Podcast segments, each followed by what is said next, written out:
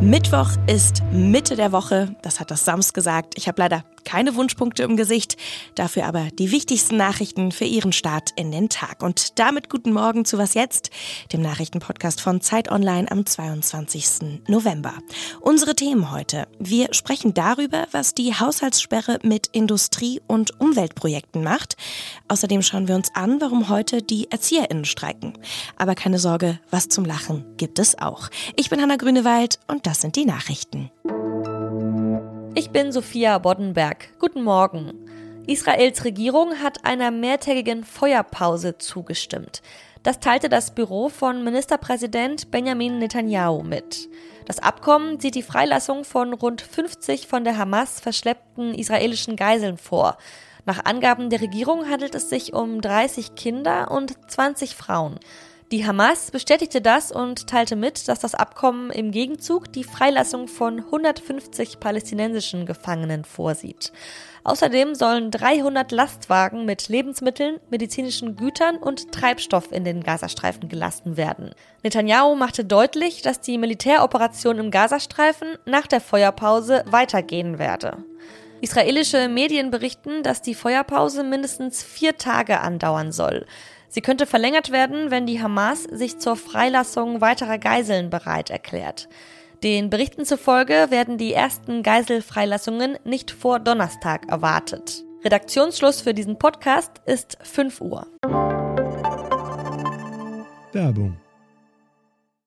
Regulatorische Vorgaben, der Fachkräftemangel oder die Nutzung moderner Technologien. Unternehmen sind aktuell mit komplexen Herausforderungen konfrontiert.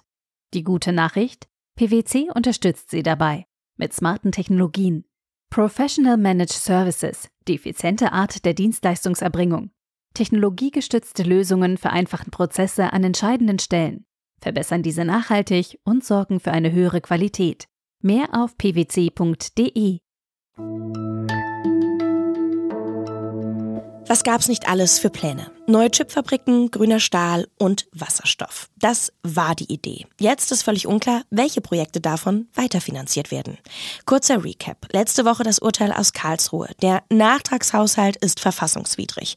Bedeutet konkret, überschüssiges Geld, das eigentlich zur Bewältigung der Corona-Krise eingeplant wurde, darf nicht mehr anderweitig genutzt werden. Das betrifft vor allem Klima- und sogenannte Transformationsprojekte, die damit eigentlich finanziert werden sollten. Dazu kommt die Nachricht, dass Finanzminister Christian Lindner eine Sperre an alle Ministerien verhängt. Kein Geld mehr ausgeben für Projekte, die in die Zukunft gerichtet sind. Man könnte also zusammenfassen, es sieht nicht gut aus für zukunftsweisende Projekte in Deutschland oder noch kürzer gesagt, ohne Moos nix los.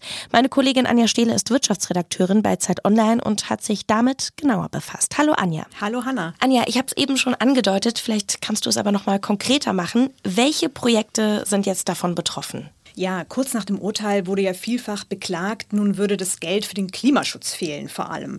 Ähm, aber tatsächlich sind reine Klimaschutzmaßnahmen gar nicht so sehr betroffen. Mit einem Großteil der Gelder wollte die Bundesregierung tatsächlich klassische Industriepolitik betreiben, Standortpolitik. Also da sollte US-Chiphersteller Intel nach Deutschland gelockt werden oder Northvolt sollte eine Batteriezellenfabrik in Schleswig-Holstein bauen. Ähm, vor allem aber sollte die Industrie dabei unterstützt werden, klimaneutral zu produzieren. Das Problem ist, die meisten Unternehmen haben die Gelder jetzt schon fest eingeplant. Da wurden schon Grundstücke gekauft oder Planungsbüros beauftragt. Und wenn jetzt die Förderung fehlt, sind nicht nur diese Investitionen futsch, sondern die Projekte an sich könnten vermutlich gar nicht realisiert werden. Die Stahlindustrie, die ist ja auch betroffen. Was passiert denn mit der, wenn jetzt diese Finanzierungen fehlen? Ja, die Stahlindustrie muss natürlich auch weg von dreckigen Hochöfen, wenn wir klimaneutral wirtschaften wollen.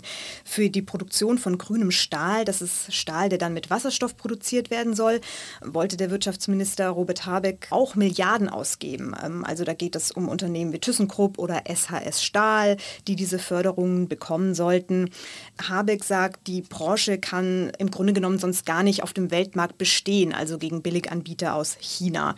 Und insgesamt geht man da jetzt von 20.000 Arbeitsplätzen aus, die betroffen sein könnten, wenn die Fördergelder ausbleiben würden. Und wie reagieren jetzt die jeweiligen Landesregierungen? Also ich gehe davon aus, dass die ein sehr großes Interesse daran haben, dass die Industrien da bleiben. Ja, mein Eindruck ist, dass viele auch erst noch die Lage sondieren müssen. Aber klar ist auch, während die Union im Bund jubelt, äh, weil sie der Ampel mit der Klage eins auswischen konnte, ähm, dürfte die Stimmung in vielen unionsgeführten Bundesländern eher gedämpft sein. Denn beispielsweise, wenn wir jetzt mal nach äh, Nordrhein-Westfalen gucken, CDU-geführtes Bundesland, da gibt es ja eben die Stahlindustrie, die jetzt um die Zukunft bangt. Also ich glaube nicht, dass der Landesregierung das recht wäre, wenn die Fördergelder jetzt ausbleiben. Ich danke dir ganz herzlich für deine Einschätzung, Anja. Gerne. Und sonst so? Zugegeben, die dunklen Herbsttage, die können einem ganz schön die Laune vermiesen. Also so richtig zum Lachen ist die Stimmung jetzt wirklich nicht. Ich dachte, ich suche mir da mal Profis, also Leute, die mich zum Lachen bringen können. Es gibt nämlich, ob Sie es glauben oder nicht, ein Lachtelefon und da habe ich mal angerufen. Die Frau am anderen Ende der Leitung, die bleibt anonym. Sie ist Teil der Ehrenamtlichen, die das Lachtelefon betreiben. Und es geht nicht darum, über irgendetwas Konkretes zu lachen, sondern darum, einfach loszulegen. Wollen Sie es mit mir probieren? Ja, unbedingt. Ich bin dabei. Dann stimmen Sie in das Lachen mit ein.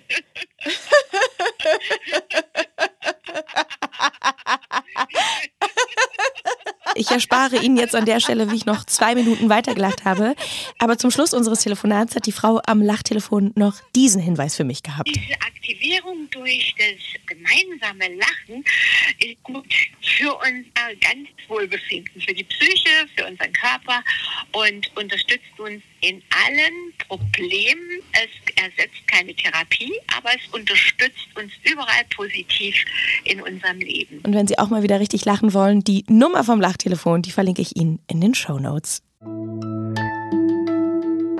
Es wird ganz schön viel gestreikt derzeit. Nicht nur bei der Bahn, sondern zum Beispiel auch in Hochschulen und in Bibliotheken, an Unis und in Krankenhäusern. Hintergrund sind die laufenden Tarifverhandlungen für die Beschäftigten der Länder, den öffentlichen Dienst. Auch ErzieherInnen fordern mehr Geld. In Berlin, Bremen und Hamburg wollen sie heute zu einem Stadtstaaten-Streiktag zusammenkommen.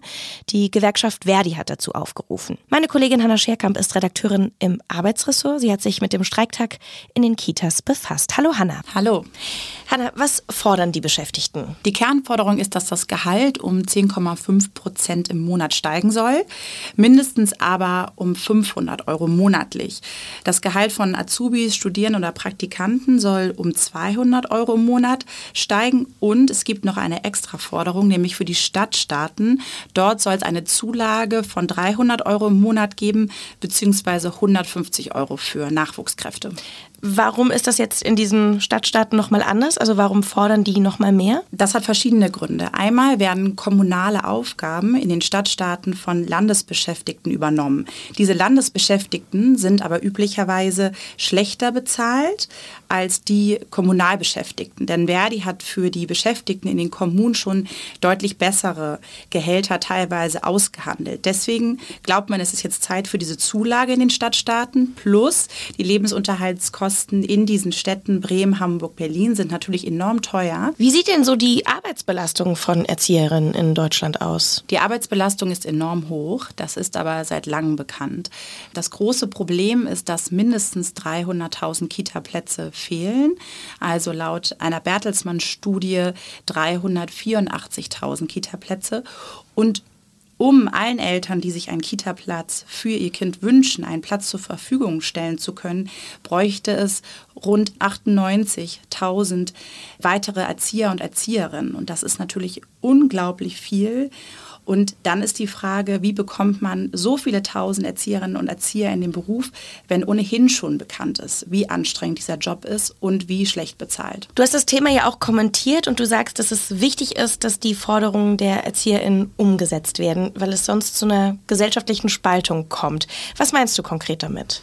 Ich als Mutter glaube, dass ganz dringend etwas passieren muss, denn in den Kitas läuft ganz vieles schief. Also ich glaube, wir stehen da wirklich vor einem Kita-Kollaps und du hast es eben angesprochen, ich glaube, das führt oder kann zu einer gesellschaftlichen Spaltung führen, weil ich der Meinung bin, wenn die Betreuung in den Kitas immer unzuverlässiger ist und sich Eltern jeden Morgen fragen müssen, klappt das heute oder klappt das nicht, dann werden die Eltern, die es sich leisten können, für eine Backup-Lösung sorgen. Das bedeutet, eine Babysitterin suchen, eine Nanny anstellen.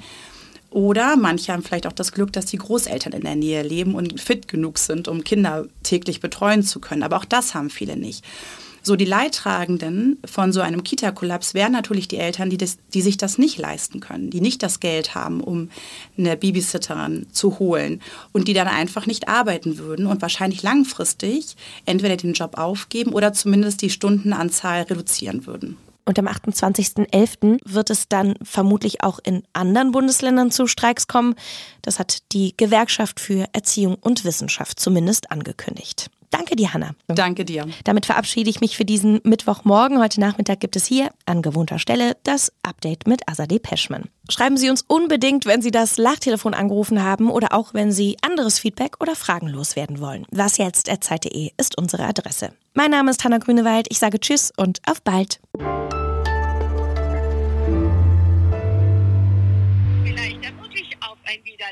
Auf ein Wiederlachen, wer weiß. ja, tschüss. Bis dann, tschüss.